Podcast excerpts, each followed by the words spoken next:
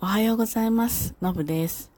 今日はね、ちょっと中国のね、えコロナの政策についてね、お話ししたいと思います。全然難しい話じゃないんだけど、ちょっと肌感覚っていうかな、感じること。えっ、と、少し前までゼロコロナ政策で、で、急にまあ、緩和しましたよね。あの方向転換したと。で、私はですね、まあ、中国とも取引をしていて、この中国のこのコロナ、ゼロコロナだとかね、緩和だとかね、が結構翻弄されてます。で、ゼロコロナ時代はね、あの、例えば、まあ、うちが契約している工場があるんですけれども、それの近くにあるスーパーマーケットで感染者が出ると、地域一帯が活動全部休止なんですよ。だから工場も、えー停止、えーどこもかしこも止まっちゃうっていう。例えば、その工場内で、出て、その工場が止まるとか、スーパーで、えー出て、スーパーだけがクローズされるっていうなら、まだわかるんですけれども、うん、その周辺がね、一帯が止まっちゃうんですよ。で、どのぐらいだったかな ?2 週間？もうちょっとかな？ちょっと記憶にないんですけど、完全に止まっちゃうんですね。仕事ができない。で、あったりとか、あの、やっぱりそのゼロで抑えようっていうことで、えー、ピンポイントじゃなくて、あの、面、面積の面で、面で、えー止めてってし、止めて、で、えー感染者を抑えようと。で、しょっちゅう検査行かなくちゃいけなかったみたいですね。で、もう何日かに一遍なのか、毎日なのか。で、ある程度陰性だと、買い物だけは、食料品の買い物だけは、時間制限で出られるとか、そんな感じだったんですよ。で、まあ、このゼロコロナになりました。でもまだなったばっかりだからなと思うんですけれども、やっぱり近くで出てるんですよね。そうすると、おーと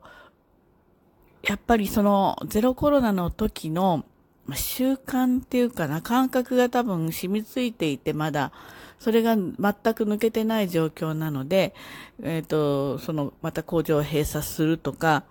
えっ、と、私のそのビジネスパートナーの子供は、まあ、まだ学校に行ってるんですね。小学校かなんかに行ってるんだけど、学校も早くに終わっちゃうみたいなんですよ。えっ、と、中国は旧正月とかっていうのが、旧正月があるので、日本のお正月とはちょっとずれてるわけで、年末年始も確か1日だけが休みだったかななんかで、あと普通のあの状況なんです。なので、えっと、それなのにもかかわらず、学校が12月の23日で閉鎖になっちゃうらしいんですよね。でそこから休みを。だから、やっぱりちょっとゼロコロナに近い。例えば今だったら、日本だったら何でしょう。保育園だったら、クラスで出ると、そのクラスの方の親御さんに連絡があって、迎えに来てもらうみたいな状態らしいんですね。ごめんなさい。私小さな子供いないからわからない。今いないからわからないんですけれども。あの、例えば学校でも、もうクラスに出たからといって学級閉鎖は今はしてないはずなんですよね。だったりしてかなり、まあ、緩和していってる。緩和の方向に努めているっていう感じですかね。あの、日本もその緩和の方にね、ちょっとこう切り替えて、舵を切り替えて、ちょっとそこに慣れていくのには時間がかかったんですけど、その、コロナの前の生活に戻そう、戻りたい、戻していくんだっていう気持ちが割と強いので、若干不安がありつつも、あの、なんていうか、イベントとかをああまり中止しないとかっていう形でね、ようやく、こう、少し慣れてきたところありますよね。なので中国も、時間が経てば慣れてくるのかもしれないけれども、ここまでがあまりにもガチガチでやってきちゃったために、うん、こう、緩和、いざ緩和しようってすると、それでも、やっぱり不安とか、まあ、周りの目っていうのもあるのかもしれないですね。日本でもそういうのあったからね。だからそういうのが気になったりして、止めちゃうのかなって思います。まあ、いずれにしても、中国ってなんか正しい、まあね、ああいった、えー民主主義とはちょっと違うので、えー国がね、様々な情報を、うん、かなりコントロールするので、やっぱりそれが、あの、やっぱり国民もバカじゃないし、SNS もこれだけ発達してるし、うん、やもう完全に普通に水漏れしますよね。だからその政府の出してくる情報が正しいんじゃないじゃないかっていう思う、特に若者、若者って言ってももう40代以下ぐらいがもうそのように思ってんじゃないですかね。50代、60代、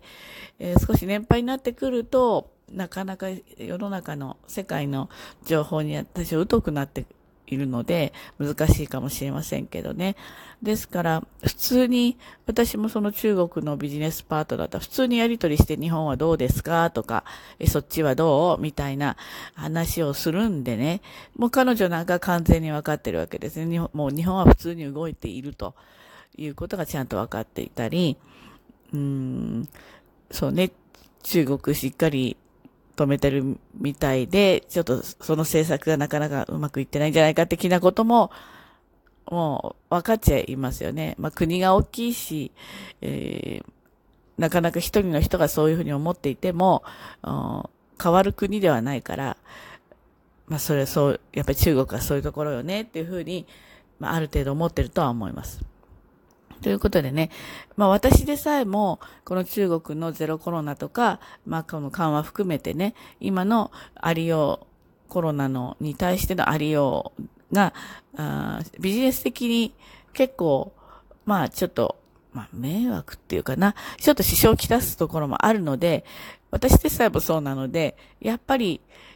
ビジネあのビジネスをしてる人たちは、あ結構、まあ大変っていうか、それを踏まえた上で、いや、どういうふうにしていくかっていうことをきっと考えてるんじゃないかなと思います。あの、そのゼロコロナの時は、やっぱり私も大きな仕事を抱えていたので、もう相当早め早めに準備して、えー、もう絶対例えば農協をくれられないとか、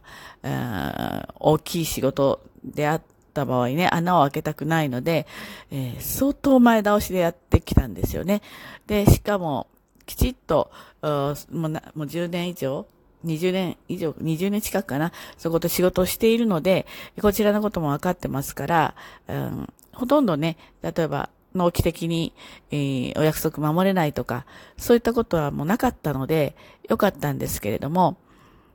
やっぱりそうでない、あの、感覚的にそこまでつかめてない方の場合は、結構大変だったんじゃないかなっていうふうに思います。中国はね、人口が多いから、例えば日本の薬がいいよとかってなったら、まあ、買い占められたりとかね、するので、ちょっとそういうね、やっぱ、煽りは、ちょっとの人が動くだけでも、1億人とかが動いちゃうわけなんで、なので、あまり、なんか、しょうがないんですけど、こういう時は起きるんだけど、デマだとかね、やれ、こう、話が、えー、あの、一人がこれがいいって言うと、ダダダって流れて、一人がこれが悪いって言うと、ダダダって流れるようなところがね、まあ人間ってあるものなので、ちょっと冷静にね、あの、皆さん最低限のことを守って、え、っと、生活すれば、えー、緩和ししても、ウィズコロナでいけると思うので、もう緩和されたからいいんだって言って100%いっちゃうのもあれだし、緩和されてだけど、ゼロコロナみたいにな感じの行動をし続けるっていうのも、まああまり良くないし、っていうところの、まあそのちょっと中、こう、折り合いつけるところは難しいかもしれないんだけど、やっぱり中国はちょっと世界をね、が動いちゃうところがあるので、人工的な問題でね。なのでちょっと冷静に少しずつコロナに対しても対応していってほしいなというふうに感じました。はい。ということでね、えー、今日も一日頑張ってまいりましょう。じゃあね、バイバイ。